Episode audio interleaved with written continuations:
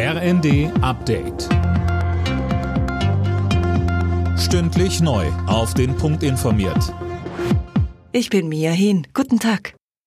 Nach der Blockadeaktion von Bauern gegen Bundeswirtschaftsminister Habeck an einer Nordseefähre wächst die Sorge vor einer Unterwanderung der Bauernproteste durch Extremisten. Laut einem Bericht der Welt am Sonntag beobachten Bundeskriminalamt und Verfassungsschutz entsprechende Aufrufe von rechtsextremen Gruppen und Querdenkern. Auch Bundeslandwirtschaftsminister Özdemir warnte im ZDF. Dass Leute von ganz rechts außen versuchen, den legitimen Protest der Bauern für ihre Zwecke zu missbrauchen. Für kommende Woche haben die Bauern deutschlandweite Proteste gegen die Ampelpolitik angekündigt. Die Menschen im besonders vom Hochwasser betroffenen Niedersachsen können mit finanzieller Unterstützung rechnen.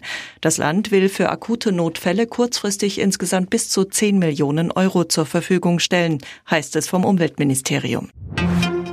Die FDP ist am Vormittag in Stuttgart zu ihrem traditionellen Dreikönigstreffen zusammengekommen. Hauptredner ist Parteichef Lindner. Inhaltlich wird es wohl um den Kurs der Partei in diesem Jahr gehen. Jana Klonikowski. Ja, denn die FDP steckt im Moment im absoluten Umfragetief. In einer Abstimmung hatte sich vor kurzem außerdem nur eine knappe Mehrheit der FDP-Mitglieder für einen Verbleib in der Ampel ausgesprochen. Lindner hatte daraufhin angekündigt, in der Regierungsarbeit das Profil seiner Partei stärker herausarbeiten zu wollen.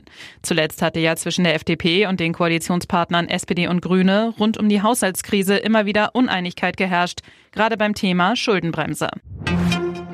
Bei der Vier-Schanzentournee steht heute das letzte Springen in Bischofshofen an.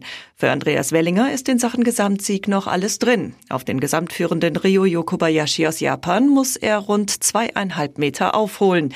Die Quali hatte Kobayashi gewonnen. Wellinger wurde Neunter. Alle Nachrichten auf rnd.de